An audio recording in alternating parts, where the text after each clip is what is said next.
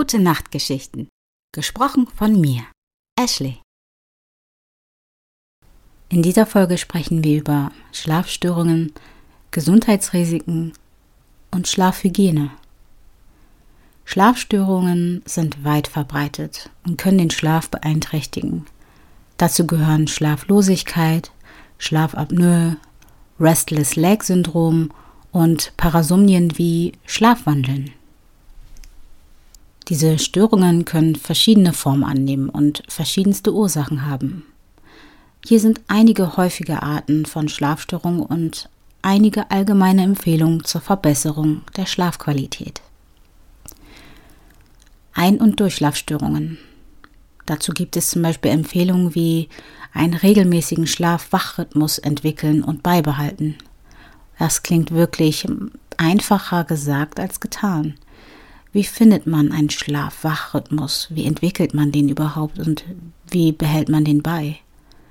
Es gibt unzählige Apps, die helfen, einen Zeitraum einzustellen, beziehungsweise nutze deinen Wecker, wenn du auf Apps verzichten möchtest, um genau zu timen, wann du ins Bett gehst und wann du aufstehst. So entwickelst du einen, eine Regelmäßigkeit vor dem Schlafengehen eine entspannte Routine einführen, zum Beispiel lesen, ein warmes Bad nehmen oder einen Podcast hören zum Einschlafen, wie diesen hier. Elektronische Geräte wie Handys und Computer vor dem Schlafengehen am besten vermeiden, da das blaue Licht den Schlaf beeinträchtigen kann. Ja, du hast richtig gehört, es kann dich beeinflussen. Schlafapnoe. Dabei stoppt die Atmung während des Schlafes für kurze Zeiträume Genau gesagt ist die Schlafapnoe eine Schlafstörung, bei der es zu wiederholten Atemaussetzern während des Schlafes kommt. Diese Atemaussetzer, auch als Apnoen bezeichnet, können aufgrund von blockierten oder eingeschränkten Atemwegen auftreten. Es gibt dabei drei Hauptarten von Schlafapnoe. Obstruktive Schlafapnoe, also OSA, dies ist eine häufige Form der Schlafapnoe. Sie tritt dann auf, wenn die Muskulatur im Rachenbereich erschlafft und die Atemwege blockiert oder verengt werden. Zentrale Schlafapnoe, CSA, weil es Englisch ist für Central, zu Deutsch ZSA, die Abkürzung für zentrale Schlafapnoe. Bei dieser Form der Schlafapnoe funktioniert die Atemmuskulatur normal, aber das Gehirn sendet keine Signale, um die Atemmuskulatur zu aktivieren. Dies führt zu einer vorübergehenden Atemaussetzung. Gemischte Schlafapnoe. Diese Form ist eine Kombination aus obstruktiver und zentraler Schlafapnoe. Logisch, gemischt aus den beiden Formen, die ich zuvor genannt habe. Die Atemaufsetzer während des Schlafs können dazu führen, dass die Sauerstoffwerte im Blut sinken und der Schlaf gestört wird. Schlafapnoe kann zu einer Vielzahl von gesundheitlichen Problemen führen, darunter Müdigkeit, Konzentrationsprobleme, Herz-Kreislauf-Erkrankungen und andere Komplikationen. Die Diagnose und Behandlung von Schlafapnoe erfolgt oft durch Schlafstudien in spezialisierten Schlaflaboren. Die Behandlung kann Maßnahmen wie Anpassung von Lebensgewohnheiten, die Verwendung von Atemgeräten oder in einigen Fällen chirurgische Eingriffe umfassen, um die Atemwege zu öffnen, es ist wichtig, Schlafapnoe ernst zu nehmen und professionelle medizinische Hilfe in Anspruch zu nehmen, um die damit verbundenen Risiken zu minimieren. Allgemeine Empfehlungen, die natürlich nicht operativ sind, die man vielleicht zu Hause selbst machen kann, sind zum Beispiel Schlafposition ändern und spezielle Kissen verwenden. Gewichtsverlust, das kann natürlich helfen, wenn Übergewicht der Faktor ist oder ein Faktor ist. Und die CPAP-Therapie, also die Conscious Positive Airway Pressure Therapie gern nochmal auf Deutsch. Das steht für kontinuierliche positive Atemwegsdrucktherapie. Sie wird hauptsächlich zur Behandlung von obstruktiver Schlafapnoe eingesetzt. Ich habe ja schon erwähnt, die obstruktive Schlafapnoe ist eine Schlafstörung, bei der es zu wiederholten Atemaussetzern während des Schlafes kommt, weil die Atemwege blockiert sind. Diese Therapie funktioniert, indem sie einen konstanten leichten Überdruck in den Atemwegen aufrechterhält. Dieser Überdruck verhindert, dass die Atemwege während des Schlafes kollabieren und somit die Atemaussetzer reduziert oder verhindert werden. Ein CPAP-Gerät besteht typischerweise aus einer Maske, die über die Nase oder Nase und Mund getragen wird, und einem Gebläse, das den Überdruck erzeugt. Die CPAP-Therapie hat sich als wirksame Methode zur Verbesserung der Schlaf- oder Lebensqualität von Menschen mit obstruktiver Schlafapnoe erwiesen. Sie trägt dazu bei, die Symptome wie übermäßige Tagschläfrigkeit, Schnarchen oder andere Schlafapnoe verbundene Probleme zu lindern. Es ist wichtig, dass die CPAP-Therapie unter Anleitung eines Arztes erfolgt und regelmäßig überwacht wird, um sicherzustellen, dass der Druck korrekt eingestellt ist und die Therapie effektiv ist. Aber welche Schlafstörungen gibt es noch? Ich hatte ja vorhin noch das Restless Leg Syndrom erwähnt. Man nennt sie auch die Willis-Eckborn-Krankheit. Das ist eine neurologische Erkrankung, die durch unangenehme Empfindung und den Drang zu bewegen, besonders in den Beinen gekennzeichnet ist. Diese Symptome treten oft in Ruhe oder während längerem Sitzen auf und können zu Schlafstörungen führen. Typische Merkmale des Restless Leg Syndroms sind zum Beispiel unangenehme Empfindungen, also Betroffene beschreiben es häufig als Kribbeln, Ziehen, Zucken oder Schmerzen in den Beinen. Bewegungsdrang ist auch eines der Merkmale. Die Symptome werden oft durch Ruhe oder Inaktivität verstärkt und das Verlangen nach Bewegung oder dem Strecken der Beine kann die Beschwerden vorübergehend lindern. Nachlassende Symptome bei Bewegung sind zum Beispiel aktive Bewegung wie Gehen oder Dehnen. Das können die Symptome vorübergehend verbessern nächtliche Verschlimmerungen. Die Beschwerden treten häufig nachts auf und können den Schlaf beeinträchtigen, was zu Müdigkeit und anderen Problemen führen kann. Die genaue Ursache des Restless Leg Syndroms ist nicht immer klar, aber es wird angenommen, dass genetische Faktoren eine Rolle spielen können. Eisenmangel, Schwangerschaft, Nierenprobleme und bestimmte Medikamente können ebenfalls mit der Erkrankung in Verbindung stehen. Die Behandlung kann Veränderungen im Lebensstil, Medikamente und die Behandlung von zugrunde liegenden Ursachen umfassen. Es ist wichtig zu beachten, dass die Diagnose und Behandlung des Restless Leg Syndroms von einem Arzt durchgeführt werden sollten, da es verschiedene Ursachen für ähnliche Symptome geben kann und die richtige Identifikation der Ursache ist entscheidend für eine wirksame Behandlung. Leute mal Tacheles, ich bin ja kein Arzt. Allgemeine Empfehlungen sind wie gesagt regelmäßige Bewegung und Dehnübungen, Vermeidung von stimulierenden Substanzen wie Koffein vor dem Schlafengehen. Wusstest du, dass die weit verbreiteteste Schlafstörung Insomnie heißt? Insomnie ist ein medizinischer Begriff der Schlaflosigkeit oder Schlafstörung, die das Ganze beschreibt. Es bezieht sich auf die Schwierigkeiten beim Einschlafen, Durchschlafen oder auf das Erleben von nicht erholsamem Schlaf, was zu Müdigkeit, verminderter Leistungsfähigkeit und anderen gesundheitlichen Problemen führen kann.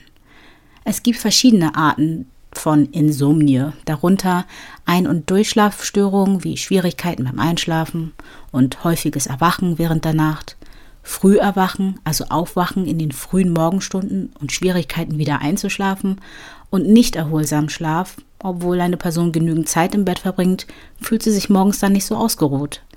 Insomnie kann sowohl kurzfristig akut als auch langfristig chronisch auftreten.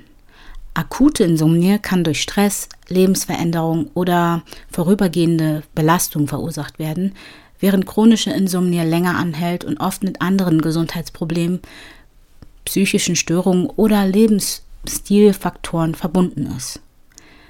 Sehr viele leiden darunter, daher bist du damit nicht unbedingt allein. Es ist sehr häufig. Es ist wichtig zu beachten, dass Insomnie nicht nur ein Symptom, sondern auch eine eigenständige Störung sein kann. Wenn jemand regelmäßige Schlafprobleme hat, ist es ratsam, professionelle Hilfe in Anspruch zu nehmen, um die genaue Ursache zu identifizieren und angemessene Maßnahmen zu ergreifen. Dabei kann so eine Maßnahme sein die kognitive Verhaltenstherapie. Man nennt sie auch CBT. Frag mich nicht, was genau das jetzt heißt. Begrenzung der Schlafenszeit, um den Schlafdruck zu erhöhen zum Beispiel. Das ist auch eine Maßnahme. Mehr fallen mir gerade nicht ein und habe ich auch nicht gelesen, um ehrlich zu sein. Kommen wir zum Punkt Schlafhygiene. Gute Schlafgewohnheiten können die Schlafqualität verbessern. Das wissen wir mittlerweile. Aber was genau meine ich jetzt damit?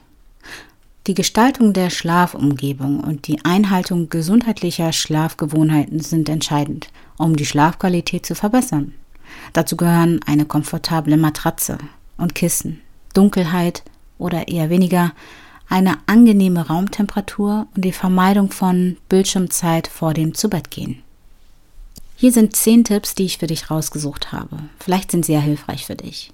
Erstens, regelmäßiger Schlafwachrhythmus. Versuche zu einer festen Zeit ins Bett zu gehen und aufzustehen, auch am Wochenende, denn das hilft deiner biologischen Uhr auf den Sprung. Schlafumgebung. Gestalte dein Schlafzimmer so, dass es ruhig, dunkel, kühl und gut belüftet ist und verwende eine bequeme Matratze und Kissen. Investier darin, da verbringst du sehr viel Zeit drin. Begrenzt die Störung. Reduziere Lärm, Licht im Schlafzimmer und verwende möglicherweise Ohrstöpsel oder eine Schlafmaske, Verdunklungsvorhänge, um diese störenden Faktoren von dir abzuhalten. Elektronik ausschalten. Das ist kein Witz, das mache ich wirklich selbst auch. Vermeide es, elektronische Geräte wie Smartphones, Tablets oder Computer kurz vor dem Schlafengehen zu verwenden, da das bläuliche Licht den Schlaf stört. Entspannungstechniken. Integriere Entspannungstechniken wie Atemübungen, Meditation oder progressive Muskelentspannung in deine Abendroutine, um deinen Geist zu beruhigen. Vermeide Koffein und schwere Mahlzeiten. Begrenz den Konsum einfach. Das wird dir wirklich gut tun.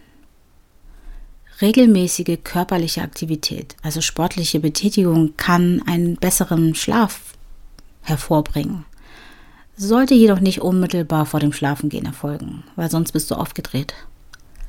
Stressmanagement. Daran knabber ich noch. Finde Wege, mit Stress umzugehen, sei es durch Gespräche, Meditation oder andere stressreduzierende Faktoren, die dir helfen. Schlafrituale. Entwickle sie vor dem Zubettgehen. Beruhigende Rituale, um deinen Körper und deinen Geist in Einklang zu bringen und vor allen Dingen ihnen ein wenig den Vorsprung zu geben, dass es Zeit ist, sich zu entspannen. Achtsamkeit oder Aufmerksamkeit auf deine Schlafqualität. Achte mal in den nächsten Tagen oder Wochen darauf, wie sich dein Schlaf verändert hat, während du die Rituale oder Routine für dich gefunden hast, die Tipps oder Tools angewendet hast, die einfach zu dir passen und mit denen du dich wohlfühlst. Sollte sich an deiner Schlafsituation nichts geändert haben, würde ich dir empfehlen, einen Spezialisten oder einen Arzt aufzusuchen, um der Sache einfach auf den Grund zu gehen. Ich fasse mal die essentiellsten Punkte für dich zusammen. Einen ruhigen, dunklen und kühlen Schlafplatz schaffen, Koffein, Alkohol oder schwere Mahlzeiten vor dem Schlafengehen vermeiden. Ich hatte ja davon gesprochen, dass man einen Spezialisten oder einen Arzt aufsuchen sollte. Wie ist das so mit der Beratung und der professionellen Hilfe? Bei chronischen Schlafproblemen ist es ratsam, die professionelle Hilfe in Anspruch zu nehmen. Dafür gibt es gesonderte Schlaflabore. Gib einfach mal in eine Suchmaschine dein Ort und Schlaflabor ein. Dann solltest du definitiv etwas finden. Ein Schlafexperte oder ein Arzt kann spezifische Empfehlungen basierend auf der individuellen Situation geben. Also glaub mir, sie sind wirklich darauf spezialisiert. Sie haben sich mit deinem Gehirn und deinem Körper auseinandergesetzt. Auch da gib einfach in einer Suchmaschine ein, den Ort, an dem du lebst oder der Ort, an dem du diesen Spezialisten aufsuchen möchtest und Spezialist, Schlafexperte, Arzt für Schlafstörungen. Es ist wichtig zu beachten, dass diese Empfehlungen allgemeiner Natur sind und nicht für jeden gleich wirksam sein können. Es ist immer ratsam, mit einem Gesundheitsdienstleister zu sprechen, um die genaue Ursache der Schlafstörung zu ermitteln und eine angemessene Behandlung zu planen. Wie gesagt, ich bin kein Arzt. Schlaf ist ein komplexes und faszinierendes Thema, das einen erheblichen Einfluss auf unser tägliches Leben und unsere Gesundheit hat. Die Wahrung einer guten Schlafhygiene und die Anerkennung der Bedeutung von ausreichendem und qualitativ hochwertigen Schlaf sind entscheidend, um ein gesundes und erfülltes Leben zu führen. Ich meine, da stimmst du mir ganz bestimmt zu. Ich meine, ansonsten würdest du diesen Podcast wahrscheinlich auch nicht hören. Ich freue mich auf jeden Fall, dass du da bist. Und wenn du Anmerkungen hast oder einfach nur Liebe schenken willst, dann schreib mir gern jederzeit. Gute Nacht und bis bald.